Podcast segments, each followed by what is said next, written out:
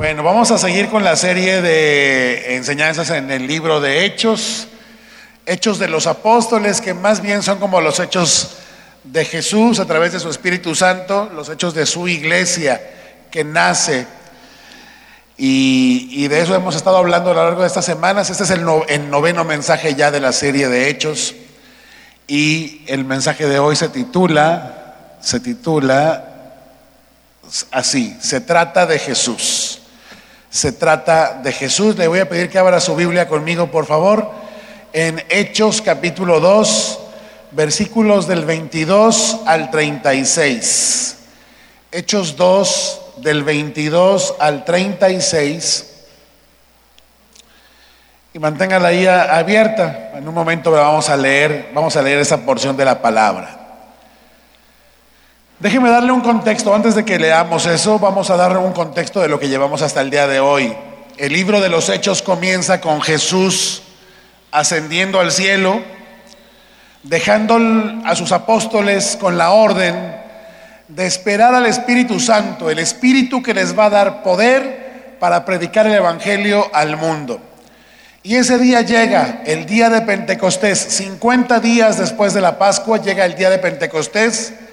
Los primeros creyentes, que eran 120 personas, son llenos del Espíritu Santo. Algo como lenguas de fuego se observan sobre ellos y ellos comienzan a predicar las maravillas de Dios en idiomas que no conocen y los extranjeros allí presentes los oyen y los entienden. Esto es un milagro ante el cual unos se asombran y otros se burlan diciendo, no hombre, estos lo que pasa es que están borrachos. Pedro, el apóstol, sale con los once discípulos, toma la palabra y le dice a la multitud, momento, ellos no están borrachos, las nueve de la mañana es muy temprano para que alguien lo esté. Lo que ustedes están viendo es otra cosa, están viendo cumplirse lo que anunció el profeta Joel hace cientos de años, que dejó escrito que Dios derramaría su espíritu sobre gente de todo el mundo, de toda edad, hombres, mujeres, que van a profetizar, o sea, que van a dar a conocer el mensaje del Señor. Todo esto antes de que venga el día del juicio de Dios, cuando todo aquel que invoque el nombre del Señor será salvo.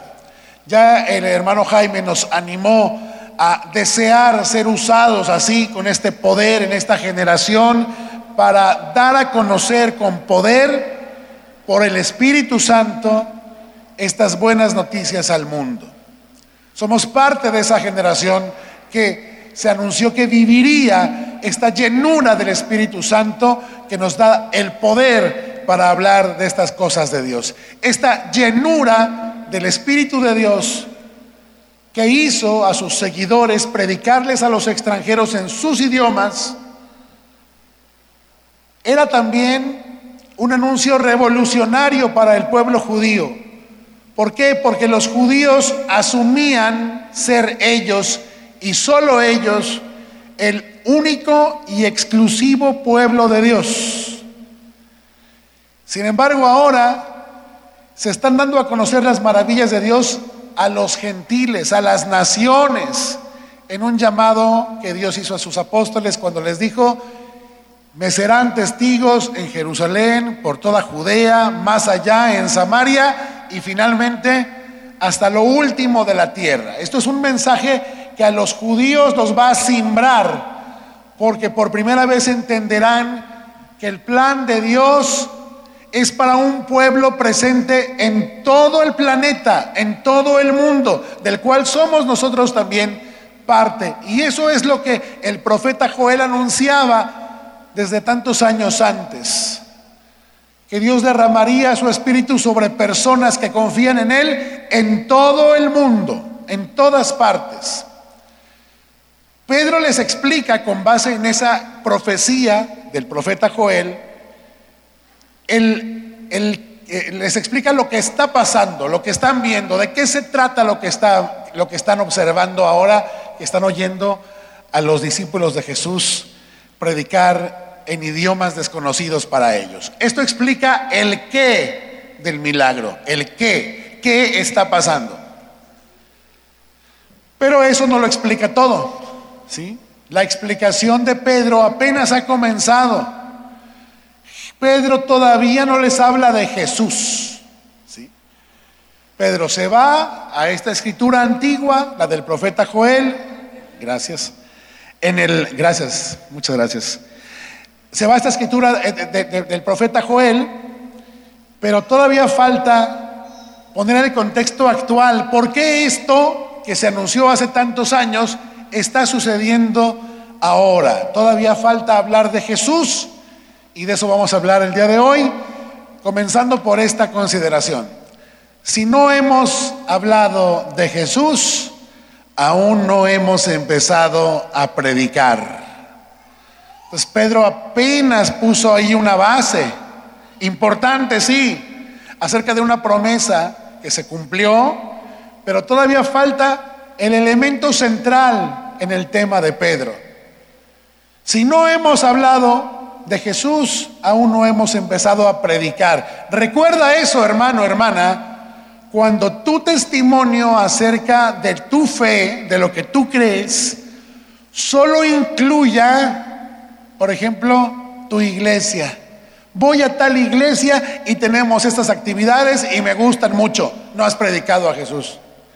Recuerda eso cuando a alguien tú le hables de Dios, pero no vayas más allá de hablarle de un Dios que creó todas las cosas, un Dios en el cual en realidad no es tan difícil creer, porque nada más basta ver la creación para saber que hay un Dios, pero todavía no les hablas de Jesús. Acuérdate de esto, mi hermano, mi hermana, cuando tú hables de salvación, a cambio de una simple oración, repite conmigo y serás salvo. Y todavía no hablas de Jesús y de qué vino a hacer Jesús con nosotros. Recuerda este principio cuando tú hables a la gente nada más por las ramas de un mensaje acerca de un plan maravilloso para tu vida, de un Dios te ama, lo cual es verdad, pero todavía no hablas de Jesús. Todavía no hablas de cuál fue la razón por la cual Dios envió a su Hijo al mundo. Y te has quedado en un mensaje en el que quizás no has hablado del pecado, del castigo por el pecado, de la muerte, de la condenación y entonces de Cristo como la única posibilidad de salvación. Así que Pedro apenas va a empezar. Y ahí va a continuación en lo que vamos a leer en Hechos capítulo 2, versículo 22. Vamos a leerlo juntos. Yo lo voy a leer de la nueva traducción viviente. Dice Hechos 2:22, pueblo de Israel, escucha. Dios públicamente aprobó a Jesús de Nazaret al hacer milagros poderosos, maravillas y señales por medio de él como ustedes bien saben. Pero Dios sabía lo que iba a suceder y su plan determinado, predeterminado se llevó a cabo cuando Jesús fue traicionado. Con la ayuda de gentiles sin ley, ustedes lo clavaron en la cruz y lo mataron. Pero Dios lo liberó de los terrores de la muerte y lo volvió a la vida, pues la muerte no pudo retenerlo bajo su dominio. El rey David dijo lo siguiente acerca de él. Veo que el Señor siempre está conmigo, no seré sacudido porque Él está aquí a mi lado. Con razón mi corazón está contento y mi lengua grita sus alabanzas. Mi cuerpo descansa en esperanza, pues tú no dejarás mi alma entre los muertos, ni permitirás que tu santo se pudra en la tumba. Me has mostrado el camino de la vida y me llenarás con la alegría de tu presencia. Queridos hermanos, piensen en esto pueden estar seguros de que el patriarca David no se refería a sí mismo porque él murió, fue enterrado y su tumba está todavía aquí entre nosotros. Pero él era un profeta y sabía que Dios había prometido mediante un juramento que uno de los propios descendientes de David, o sea Jesús, se sentaría en su trono. David estaba mirando hacia el futuro y hablaba de la resurrección del Mesías Él decía que Dios no lo dejaría entre los muertos ni permitiría que su cuerpo se pudriera en la tumba. Dios levantó a Jesús de los muertos y de esto todos nosotros somos testigos. Ahora Él ha sido exaltado al lugar de más alto honor en el cielo, a la derecha de Dios. Y el Padre, según lo había prometido, le dio el Espíritu Santo para que lo derramara sobre nosotros, tal como ustedes lo ven y lo oyen hoy. Pues David nunca ascendió al cielo, sin embargo dijo, el Señor dijo a mi Señor, siéntate en el lugar de honor a mi derecha hasta que humille a tus enemigos y los ponga por debajo de tus pies. Por lo tanto, que todos en Israel sepan sin lugar a duda que a este Jesús, a quien ustedes crucificaron, Dios lo ha hecho tanto Señor como Mesías. Oremos. Gracias Padre por tu palabra. Usa, Señor, nuestras vidas a mí para exponer esta palabra, Señor, que, que has querido hoy darle a tu pueblo, a tu iglesia, Señor, y a cada uno de nosotros para que nuestros corazones sean receptivos y sensibles a lo que nos quieras hablar. Te lo rogamos, Señor. Cumple el propósito para el cual nos hablas estas cosas. En el nombre de Jesús te lo pedimos. Amén. Amén. Bien. Pues empezamos por ahí, por el principio, por estos primeros versículos. Ahí los tienen ustedes en la pantalla, los pueden seguir ahí o en su Biblia. Dice, pueblo de Israel, escucha. Dios públicamente aprobó a Jesús de Nazaret al hacer milagros poderosos, maravillas y señales por medio de él, como ustedes bien saben. Pero Dios sabía lo que iba a suceder y su plan predeterminado se llevó a cabo cuando Jesús fue traicionado. Con la ayuda de gentiles sin ley ustedes lo clavaron en la cruz y lo mataron. Pero Dios lo liberó de los terrores de la muerte y lo volvió a la vida, pues la muerte no pudo retenerlo bajo su dominio. Bien, Pedro ahora les está explicando con paciencia ante qué están, o, mejor dicho, ante quién están, ahora que están viendo estas señales milagrosas de los discípulos de Jesús predicando en idiomas desconocidos. Lo que les está diciendo es, sencillo pero profundo. Todo esto se trata de Jesús. Ellos sabían de quién les estaba hablando, sabían de quién se trataba, de quién, de quién estaba haciendo mención Pedro. Sabían de Jesús, sabían de sus milagros. Estos milagros que como dice ahí Pedro, demostraban el respaldo de Dios con Jesús, su aprobación plena. Sabían que Jesús había sanado enfermos, que había dado vista a los ciegos, que había hecho andar a los que no podían andar, que había alimentado multitudes con un pequeño puñado de comida y que aún había resucitado a los muertos. Uno de esos beneficiarios de sus milagros, un ciego de nacimiento, declaró, si éste no viniera de Dios, nada podría hacer. Y en eso podría resumirse este respaldo, este aval de Dios para con su Hijo Jesús. Y esto es algo que la gente que estaba escuchando hablar a Pedro ya sabía. Ellos ya conocían estas historias, habían estado cerca para enterarse de todo lo que asombrosamente Jesús era capaz de hacer. Y Pedro aprovecha lo que la gente ya sabe acerca de Jesús. Aquí hay un principio interesante, un principio valioso. Muchas veces nosotros, cuando hablamos de Jesús a alguien, debemos, debemos comenzar como comenzó Pedro, con lo que la gente ya sabe acerca de Él, con lo que la gente ya sabe. Por la gracia de Dios vivimos en una cultura en la que el nombre de Jesús no es algo extraño ni desconocido. Hay raíces culturales que nos permiten saber que las personas ya tienen alguna noción acerca de Jesús y hay que aprovechar lo que las personas ya saben, lo que es correcto acerca de Jesús y por ahí podemos comenzar a presentar la verdad. Y lo que les dice ahora es, a ver, a este Jesús del cual ustedes conocen, a este Jesús, ustedes lo mataron. Ustedes lo mataron. Fuertes declaraciones, diría alguien. O sea, no es cualquier cosa, no son un puñado de palabras sin sentido. Y lo que primero resalta aquí es que algo en verdad asombroso está sucediendo por el poder del Espíritu Santo. Que este hombre, Pedro, 50 días atrás, solo 50 días atrás, este mismo Pedro le tuvo tanto miedo a una simple muchacha cuando ésta lo identificó como seguidor de Jesús y le dijo, tú eres de, de los de Jesús. Le tuvo tanto miedo que terminó negando al Señor tres veces. No, yo no lo conozco, dijo.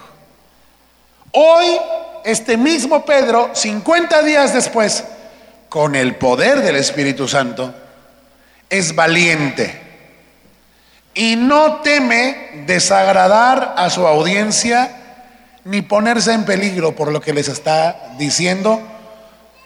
Está decidido a decir la verdad. ¿Qué tan decididos estamos tú y yo a hablar con la verdad acerca acerca de nuestra condición delante de Dios? ¿Qué tanto estamos dispuestos a hablar así? Tenemos el respaldo de Pedro, que es el que nos ha sido dado a nosotros igual, el poder del Espíritu Santo, que nos presenta aquí a un Pedro valiente, pero que también nos puede presentar a un Manuel valiente y decidido para hablar cosas que ciertamente pueden ser incómodas, que ciertamente pueden ofender que ciertamente pueden causar inquietud en los demás. Pero bien se ve que como le dijo el apóstol Pablo a Timoteo, Dios no nos ha dado un espíritu de cobardía, sino de poder, amor y dominio propio. Y esta obra del Espíritu en nosotros hace que Pedro sea valiente con este señalamiento y les dice, ustedes con la ayuda de inicuos, o sea, de gentiles sin ley, o sea, de los romanos, pues, para que me entiendan, de los romanos que no se sujetan a Dios, con ayuda de ellos, ustedes que se dicen el pueblo de Dios, se auxiliaron de estos paganos para clavarlo en la cruz y matarlo. Ustedes lo clavaron en la cruz y lo mataron. ¿Cómo te sentirías? ¿Cómo te sentirías tú ante esta grave, pero muy fundada acusación? Bueno, vamos a ver lo que pasó con aquellos oyentes. ¿Qué fue lo que produjo esta confrontación con la verdad? Ahora, Pedro sigue explicando lo que, lo que ocurrió con Jesús, porque la pregunta es, a ver, ¿cómo este hombre que hizo tantos milagros, eh, Jesús, tan obviamente aprobado por Dios, sufrió una muerte tan vergonzosa que hasta parece que Dios mismo lo abandonó? Pedro explica que Dios ya sabía lo que iba a suceder. Y no solo eso, sino que cuando Jesús fue entregado, se estaba cumpliendo el plan que Dios tenía. O sea que Dios tenía previsto que esto sucediera. Cuando Judas entregó a Jesús a sus captores y cuando los líderes judíos entregaron a Jesús a los romanos, para que lo mataran en la cruz, Dios sabía lo que estaba sucediendo, lo que iba a suceder, y también estaba cumpliendo su propio plan. Isaías, siglos antes, en Isaías 53 lo leemos, dice que Dios ya tenía este propósito, el propósito de que Jesús como cordero fuera llevado al matadero, de una forma violenta para que fuera un sacrificio a Dios. Ahora, esto no significa, ojo, que Dios inspiró a los que mataron a Jesús para que lo mataran siendo inocente. Esto no debe entenderse así, porque Dios no es tentado por el mal ni él tienta a nadie, sino que cuando alguien peca, esto lo leemos en la carta de Santiago, cuando cualquiera de nosotros peca, peca por los malos deseos que hay en su propio corazón, por lo cual quienes mataron a Jesús son culpables de un crimen atroz, no son inocentes. Dios no inspiró a los que le dieron muerte a Jesús. Ellos son responsables por sus malas acciones, nacidas de sus malos corazones. Cuando Pedro les dice, ustedes lo mataron, está colocando sobre ellos con toda conciencia una noción de culpabilidad. Ustedes lo mataron. Pero también Pedro aclara que todo lo que le sucedió al Señor Jesús todo lo que le sucedió a Jesucristo estaba bajo el completo control del Padre Dios. Es decir, que esto no lo tomó por sorpresa. E, e, estas acciones de los que mataron a Jesús no sorprendieron, no tomaron mal parado a Jesús, digo a Dios, al Padre, sino que esto ya era un plan un plan desde, desde la eternidad. Volviendo a Isaías 53, el texto en Isaías 53 dice que con los azotes y las heridas que Jesús sufrió, Dios quiso quebrantarlo sujetándole a padecimiento. Así dice Isaías 53, 10. Dios quiso quebrantar a su hijo. Dios quiso sujetarlo a padecimiento. O sea, este fue desde siempre el plan divino, que Jesús, su Hijo, fuera herido por nuestras rebeliones y molido por nuestros pecados. El plan se cumplió, Él pagó el doloroso precio de que nosotros tuviéramos nuevamente paz para con Dios, como, como Dios creó al ser humano en el principio, que hubiera paz entre Dios y los seres humanos. Dice en Isaías 53 que Dios quiso quebrantarlo y que Dios cargó en él el pecado de todos nosotros. O sea, que en otro sentido, mis amados hermanos, fue Dios también, fue Dios quien llevó a la muerte a Jesús. No nos dé temor decir eso. Eso es lo que la Biblia nos enseña. Pero hay más.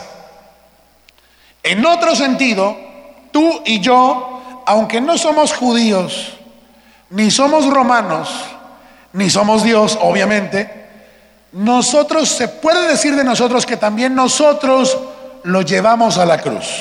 Nosotros también. ¿Por qué? Porque fueron nuestros pecados los que pusieron a Jesús allí. Si no tuviéramos pecado, no habría razón para que Jesús muriera en la cruz, ¿cierto? O sea, ¿qué sentido tendría? El Padre no lo habría entregado. Entonces, en este sentido, también hemos sido nosotros quienes hemos puesto a Jesús allí, quienes llevamos a Jesús a la cruz. Pregunta, ¿cómo te sientes con esta fundada y grave acusación?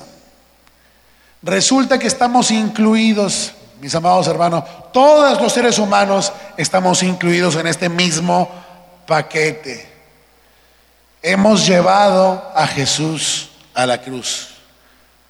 No solo los judíos, no solo los romanos, no solo Dios, y en Dios no hay ninguna culpa que agregar, sino también nosotros, que en ese sentido sí lo somos. Tú y yo hemos llevado a Jesús también a la cruz. Así que no te sientas ajeno a este mensaje que Pedro les está exponiendo a sus hermanos judíos.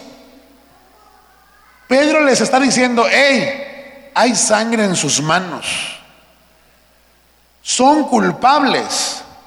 Ustedes no solo es que fueron indiferentes al mensaje de Jesús, lo cual ya es grave, sino que además se opusieron de tal modo que llegaron al extremo de matarlo, de ponerlo en esa cruz. Y esa declaración nos incluye en nuestra enemistad con Dios por la cual todos hemos pecado. Es el mismo mensaje hoy para todos. Son pecadores culpables y han llevado a Jesús a la cruz. Insisto, en esto vamos todos como familia humana. Compartimos esta misma condición. Con esto en mente, Pedro avanza y ahora nos muestra que sin embargo Dios liberó a su Hijo, liberó a Jesús de los terrores de la muerte. De hecho, la expresión griega que usa es que Dios lo liberó de los dolores de la muerte o de los dolores de parto, como si la tumba hubiera tenido que expulsar a Jesús de allí. Como el vientre de una mujer a, su hijo, nadie, nadie se embaraza para siempre, ¿verdad? Ninguna mujer hasta ahora ha dicho, este, ya estoy embarazada y ya sí me voy a quedar. ¿No? Llega un tiempo en el que es inevitable, ese vientre se tiene que vaciar y un poco la figura que se usa en los términos griegos es esta, que Dios liberó de la tumba a Jesús, porque él, en sí es vida, no lo puede retener la muerte. Entonces, la tumba lo expulsó, por así decirlo, de alguna manera. Y entonces dice que Dios volvió a la vida a su Hijo Jesús.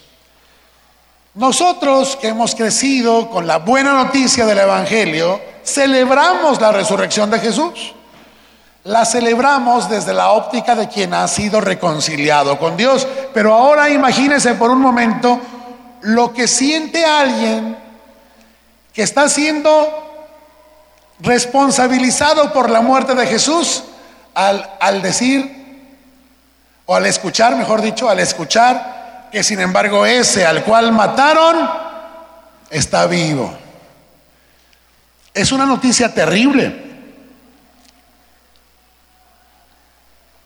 Si tú fuiste de los que lo mataron, te informo que los, los muertos que vos matasteis gozan de cabal salud, dijo un poeta. Los muertos que vos matasteis gozan de cabal salud. ¿Es mala noticia? Es una terrible noticia. Le sucedió, por ejemplo, al rey Herodes. Herodes, ustedes lo recordarán, lo vimos en Lucas, mandó matar a Juan el Bautista. Lo decapitó. Le resultaba incómodo porque le señalaba sus pecados. Y tiempo después de que, Juan ya había muerto, Herodes seguía viviendo con la zozobra, con la culpa y con el temor de que Juan resucitara y cuando le traían noticias acerca de Jesús, de repente él se preguntaba si no sería más bien que Juan el Bautista, al cual él había matado, había vuelto a vivir. Y se llenaba de temor. Bueno, ciertamente que Jesús resucitó es, es muy esperanzador para los que confían en Él. Pedro lo está diciendo, pues desde su óptica de un amigo de Jesús reconciliado con Dios por Jesús quien se goza en la resurrección. Pero para ellos, imagínense lo que representaría.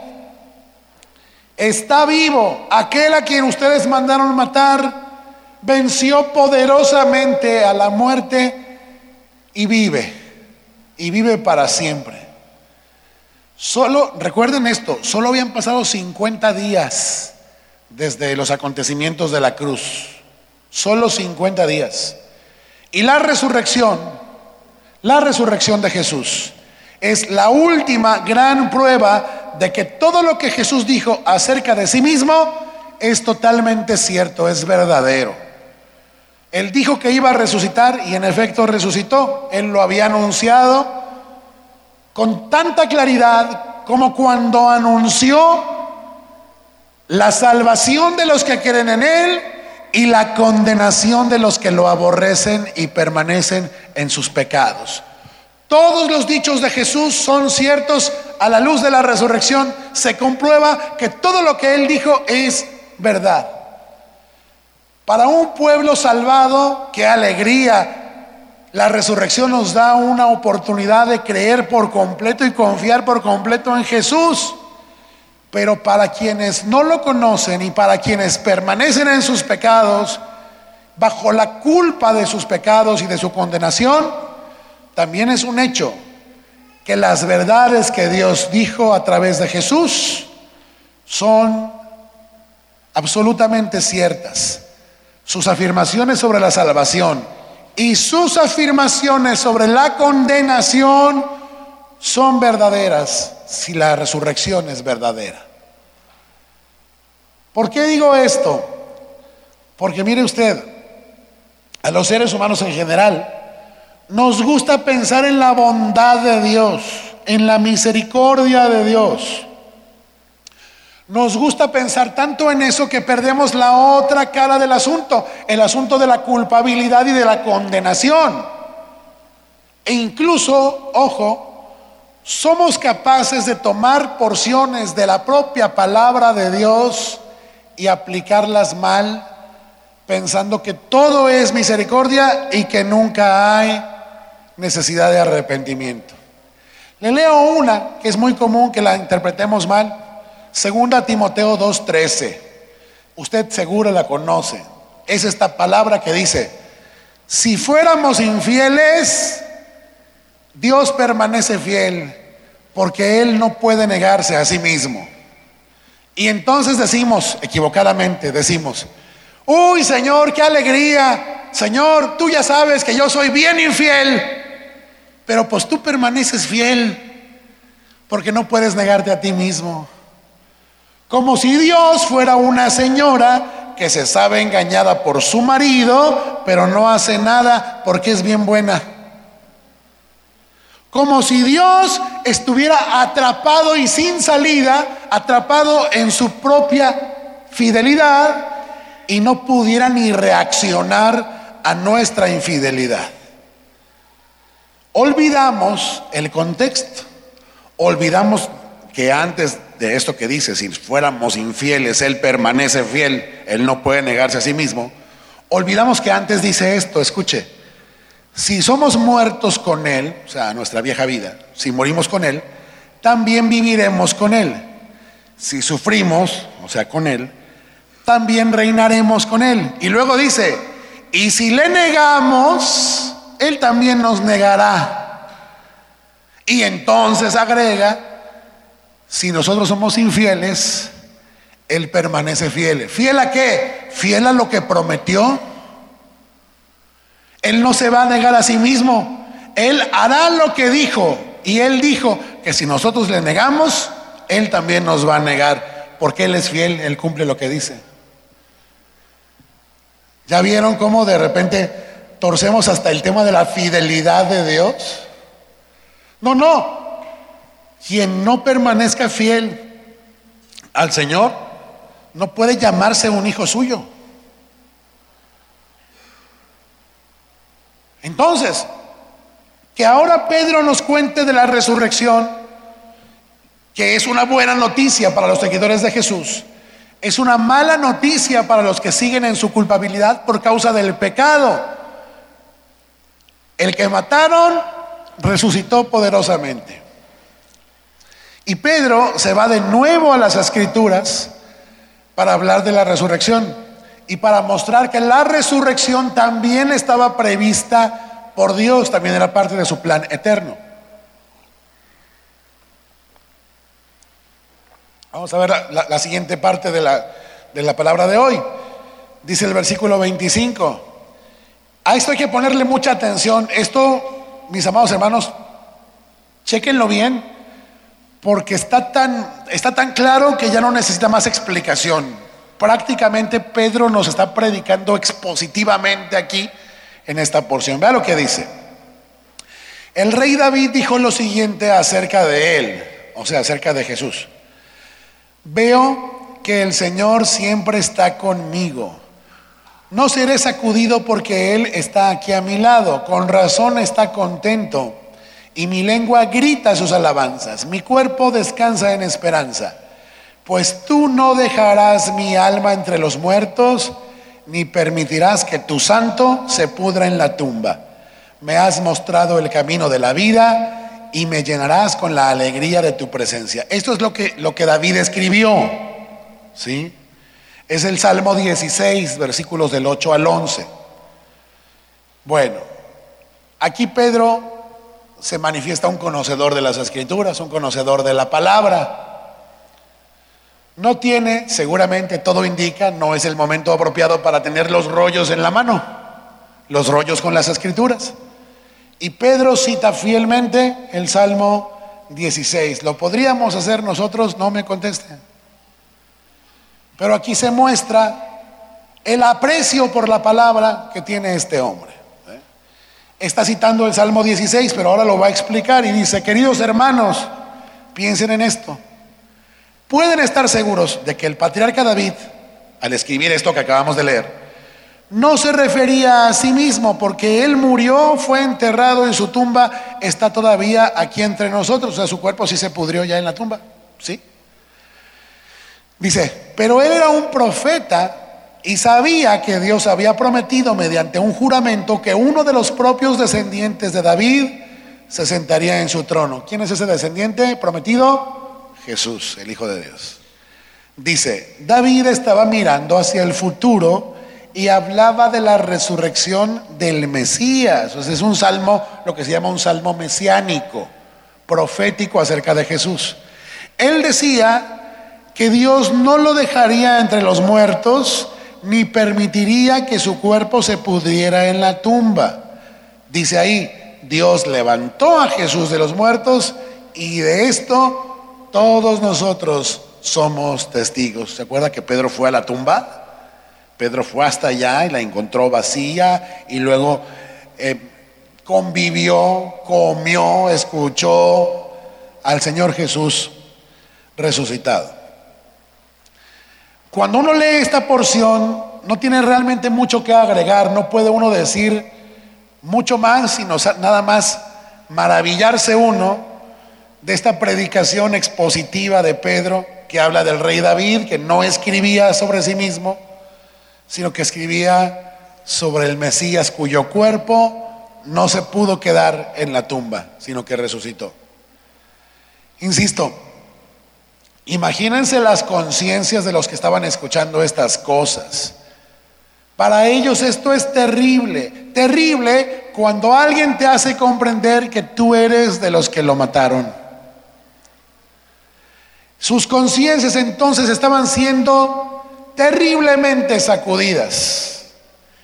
Y aquí encontramos otro principio importante de resaltar. Si nuestra predicación no inquieta la conciencia de aquellos a quienes les estamos hablando, no hemos empezado a predicar. Si solo nos hemos deshecho en promesas de prosperidad y bendición, y, pura cosa bonita, sin inquietar la conciencia acerca de nuestra responsabilidad, como quienes entregaron a Jesús a la muerte, no hemos empezado todavía a dar el Evangelio que puede salvar a alguien. Pedro aquí entonces nos está enseñando que es necesario predicar un mensaje filoso, puntiagudo, duro de masticar y más duro de tragar, incómodo, inquietante, perturbador. Este es el mensaje que Pedro nos está enseñando a exponer. Es el primer mensaje de un apóstol después de la muerte y la resurrección de Jesús. El discurso con el que se inaugura la iglesia, nunca antes ninguno de ellos había expuesto el Evangelio. Y ahora en la primera exposición de un apóstol, porque Jesús expuso el Evangelio, por supuesto, pero ahora la primera vez que un apóstol expone así el Evangelio, lo está haciendo en estos términos. ¿Nos dice algo, hermanos? será algo de lo que debamos tomar nota y aprender para saber cómo también podemos exponer la verdad. Bueno, pues ahora ya se refirió a la resurrección. Ya dijo que es un plan de Dios. Ya dijo que ya estaba escrito. O sea, ustedes mataron a aquel que Dios envió. Pero Dios lo resucitó. Y va más allá y ahora nos muestra lo que sigue en eh, la acción de Jesús después de haber resucitado. Dice en el versículo 33, sigue hablando Pedro y les dice a estos que ya están inquietos en sus conciencias, les dice, ahora Él, o sea Jesús, ha sido exaltado al lugar de más alto honor en el cielo, a la derecha de Dios. Toda proporción guardada. Imagínate que tú eres un homicida y te dicen, oye, ese al que le disparaste y que creías que estaba muerto está vivo, fíjate, la libró. Y sabes, ahora es el, fiscal general del Estado. ¿Cómo te sentirías? No, pues te temblaría todo, ¿no? Y eso que estamos hablando pues, de un poder terrenal limitado. Ahora imagínate esto, o sea, este fue exaltado al lugar de más alto honor en el cielo a la derecha de Dios, dice ahí, y el Padre, seguimos leyendo, y el Padre, según lo había prometido, le dio el Espíritu Santo para que lo derramara sobre nosotros, tal como ustedes lo ven y lo oyen hoy. Sea, todo esto que está sucediendo se trata de Jesús, es Jesús actuando. Es Jesús derramando el Espíritu Santo. Dios le dio ese poder y esa autoridad. Él derramó su Espíritu y lo que están viendo ante sus ojos, estas cosas asombrosas, se trata, todo se trata de Jesús. Y ahí explica en el versículo 34 por qué Pedro dice que Dios le dio este alto honor en el cielo. Dice, pues David nunca ascendió al cielo y sin embargo dijo, escribió, el Señor dijo a mi Señor, siéntate en el lugar de honor a mi derecha hasta que humille a tus enemigos y los ponga por debajo de tus pies. Este es un hombre que sabe interpretar la Biblia que sabe interpretar las escrituras. Pedro le explica a la multitud que Dios le dio este lugar de honor a su hijo. Esto, todo esto que está pasando, se trata de Jesús. Ustedes pensaron que iban a detener su obra, pero aquí está su obra palpable, notoria. Ustedes la están atestiguando. Esos son los resultados de la acción de este Jesús que goza de cabal salud en los cielos. Él tiene este derecho y este poder. Y Pedro otra vez se basa en las escrituras. Ahora cita el Salmo 110, también sin rollos. El Salmo 110. El Señor dijo a mi Señor, siempre causó a los judíos mucha inquietud porque decía el Señor al Señor. Pues es otra de las formas en que, en que entendemos el tema de la divinidad de Jesús. El Padre le dijo a su Hijo, ambos son el Señor, porque los dos son Dios.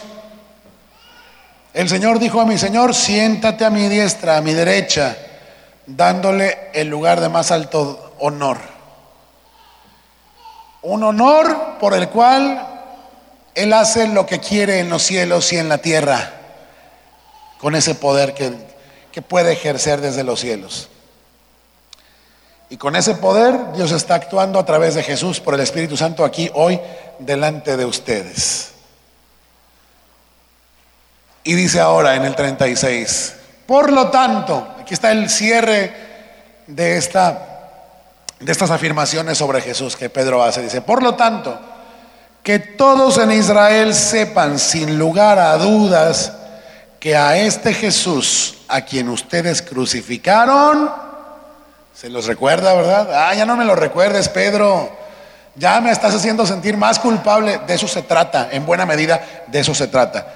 Este Jesús a quien ustedes crucificaron, Dios lo ha hecho tanto Señor como Mesías.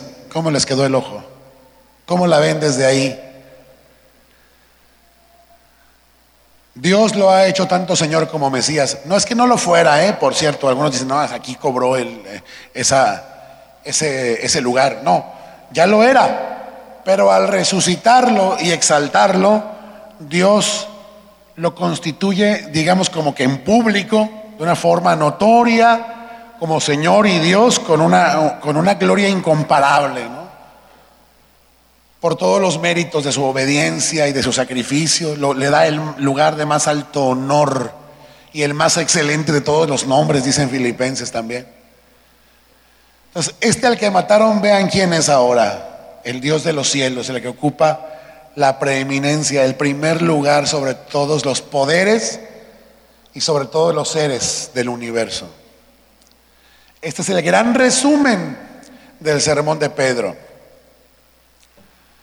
Les está diciendo a los judíos que ese Dios en quien ellos dicen creer, que les dio las escrituras, en las escrituras les había anunciado todo esto. Y que la exaltación de este al que crucificaron es una realidad.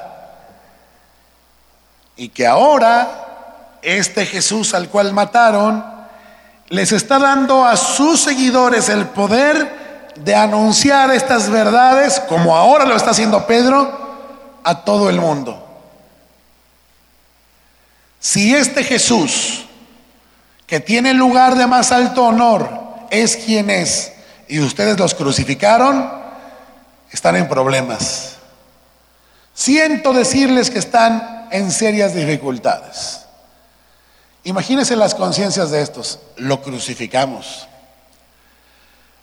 Pero ahora imagínese, no se imagine, mejor póngase usted en ese mismo lugar. Nosotros también hemos enviado a la cruz a Jesús. Ellos pensaban, híjole, es verdad, tratamos al Salvador como un criminal, que ciegos estuvimos, que equivocados estábamos. Alguno de ellos quizás habrá dicho, como aquel soldado al pie de la cruz, ay, en verdad este era el Hijo de Dios y lo rechazamos y lo desobedecimos y pecamos contra Él, no una ni dos, sino muchas veces en la vida. Estamos incluidos todos los seres humanos en esa misma bolsa. Y es ahí, ante estas verdades, que toda boca debe cerrarse, dejar de justificarse a sí mismo y es aquí donde los corazones deben afligirse y lamentar por nuestros pecados, por nuestra culpa, porque como aquellos judíos nosotros también, por nuestra propia maldad, en principio cada uno de nosotros rechazó la provisión enorme de Dios y se negó a sujetarse a su voluntad. Y cada uno desobedecimos y anduvimos por ahí descarriados, cada cual por su propio camino, cada uno pretendiendo ser para sí mismo su propio Dios y su propio rey. Ninguno de nosotros ha escapado a esa terrible condición. No solo los judíos aquella mañana, aquella, aquel día a las nueve de la mañana, están en los zapatos del culpable tú y yo, lo estamos también, todos nosotros, por nuestra condición de pecado. Como dice Matthew Henry, bien se ve que no basta con predicar la salvación, es indispensable predicar el pecado, la culpabilidad, la perdición, sin la cual la salvación no tiene sentido. ¿Salvos de qué, diríamos? Si no nos sabemos responsables, culpables, como aquellos judíos aquel día, aquella mañana tan temprano. Ellos lo oyeron a las nueve de la mañana, nosotros lo estamos escuchando hoy, recordándolo casi a la una de la tarde, pero nos une la misma situación, despreciamos a aquel que Dios exaltó. Menospreciamos al que dio su vida para salvar a la humanidad. Y cualquiera que se mantiene en esa misma condición no tiene más futuro que quedar expuesto a la condenación de fuego del infierno. No tiene más futuro que quedar sujeto a su culpabilidad para siempre. ¿Qué sucede cuando exponemos esta verdad? ¿Qué sucede cuando hablamos claro, cuando decimos estas cosas con toda firmeza, o cuando alguien nos las dice y nos recuerda nuestra condición, que quizás no tenemos todavía un corazón arrepentido. Veamos qué sucedió. ¿Qué sucedió cuando Pedro expuso a la gente a esta dura verdad? El muerto está vivo, que aquel a quien mataron es ahora el rey del universo. Versículo 37 dice, las palabras de Pedro traspasaron el corazón de ellos, quienes le dijeron a él y a los demás apóstoles, hermanos, ¿qué debemos hacer? De eso vamos a hablar la siguiente semana. Ya hoy no nos queda tiempo para verlo. Pero sí podemos ver, adelantarnos un poquito a ver cómo una predicación valiente e incómoda produce el resultado deseado por parte de Dios. Que nuestra conciencia se inquiete a tal grado que entonces digamos, muy bien, ¿y ahora qué queda? ¿Qué me queda por hacer? Y entonces, entonces, solo entonces, la noticia del Salvador es una noticia grata, útil, nos parece urgente. Y entonces es como esa agua que aparece a la mitad del desierto, cuando estamos desfalleciendo de sed, cuando entendemos nuestra condición terrible. Cuando alguien como Pedro, o como tú, o como yo, predica con el valor que Dios da, con el poder del Espíritu, cumpliendo el propósito de Dios de darse a conocer al mundo, cuando se proclama la verdad con claridad y con valentía, cuando hablamos claro acerca de la culpabilidad por el pecado, los corazones de quienes nos escuchan pueden ser traspasados y movidos a responder. Las conciencias de la gente despiertan como despertó algún día también nuestra conciencia cuando alguien nos habló fuerte y claro de nuestro deber para con Dios. Es entonces cuando hablamos claro que nuestros hechos, nuestros malos hechos, nuestras malas obras nos empiezan a pesar, nos inquietan, nuestras faltas quedan expuestas y somos entonces movidos al arrepentimiento y cobramos convicción de que no podemos seguir jugando con los pecados por los cuales llevamos a Jesús a la cruz. El Evangelio, pues, mis amados hermanos, se trata de Jesús. Y sin Jesús no hay Evangelio. Pedro está poniendo en el centro lo que debe estar en el centro, a quien debe estar en el centro a Cristo mismo. Cualquier mensaje sobre Dios o sobre la iglesia o sobre el mundo o sobre el ser humano, cualquier mensaje de estos sin Jesús no es un mensaje sobre el Dios verdadero. De hecho, tú y yo se puede decir que creemos y confiamos en Dios solo en la medida en que confiamos en su Hijo. Y si no confiamos en su Hijo, ni lo digas, no confiamos en Dios. Por lo cual, mi amado hermano, aquí una exhortación. No volvamos jamás a predicar de un Dios sin Jesús, a menos que lo que estés buscando sea provocar una fe sin salvación. Cualquier mensaje sobre Dios en Jesús provocará probablemente eso una fe, pero no la fe verdadera, no la fe que salva, sino otra, otra que no tiene ninguna repercusión. ¿Se acuerdan que Santiago escribió y dijo que los demonios también creen? Tú crees que Dios es uno y haces bien, pero los demonios también creen y tiemblan. Pero solo, solo la fe puesta en el Salvador va a poder salvar.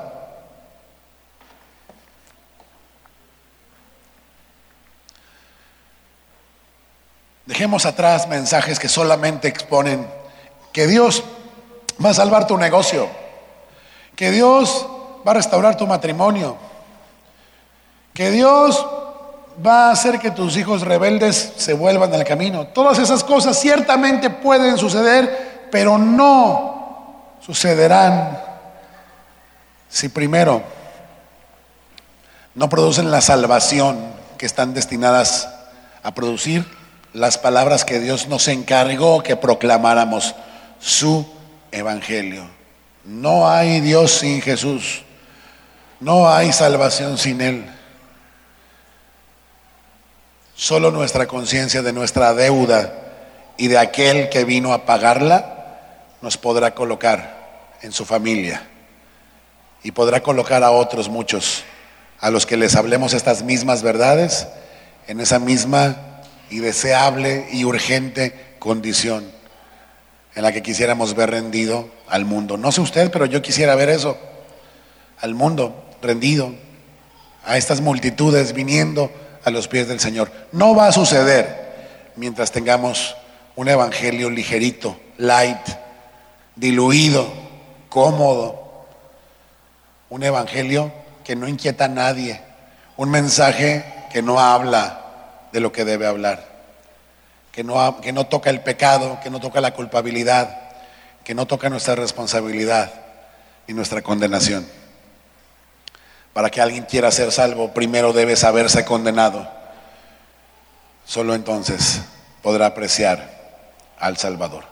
Gloria a Dios, porque vemos en este mensaje de Pedro un primer mensaje que bien puede ser para nosotros. Quiera Dios que lo sea, un prototipo de cómo llevar también el Evangelio al mundo.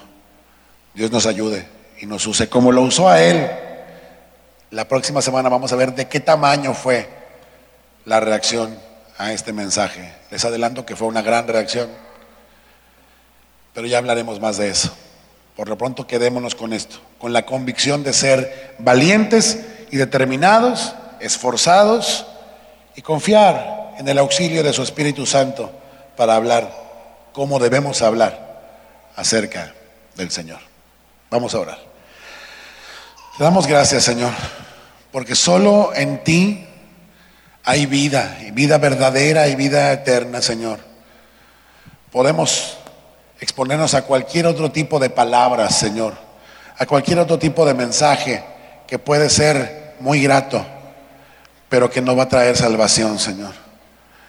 Podemos compartir un mensaje sin, sin culpa, Señor, sin pecado, sin consecuencias un mensaje ligero, Señor, y a lo mejor hasta nos van a aplaudir y nos van a reconocer y nos van a, a querer mucho, Señor.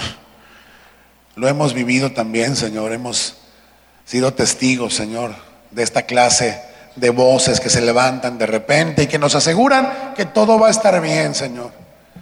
Que tú nos vas a bendecir y nos vas a ayudar y te vas a preocupar por nosotros y vas a ir detrás de nosotros, Señor, prosperando todos nuestros deseos, todos nuestros anhelos, como si se tratara, Señor, de un simple hacedor de milagros que va detrás de nosotros complaciéndonos. Perdónanos, Señor, porque este mensaje, Señor, que quizás hemos oído o hasta hemos expuesto, no es el mensaje que tu palabra, Señor, nos inspira o nos guía a proclamar.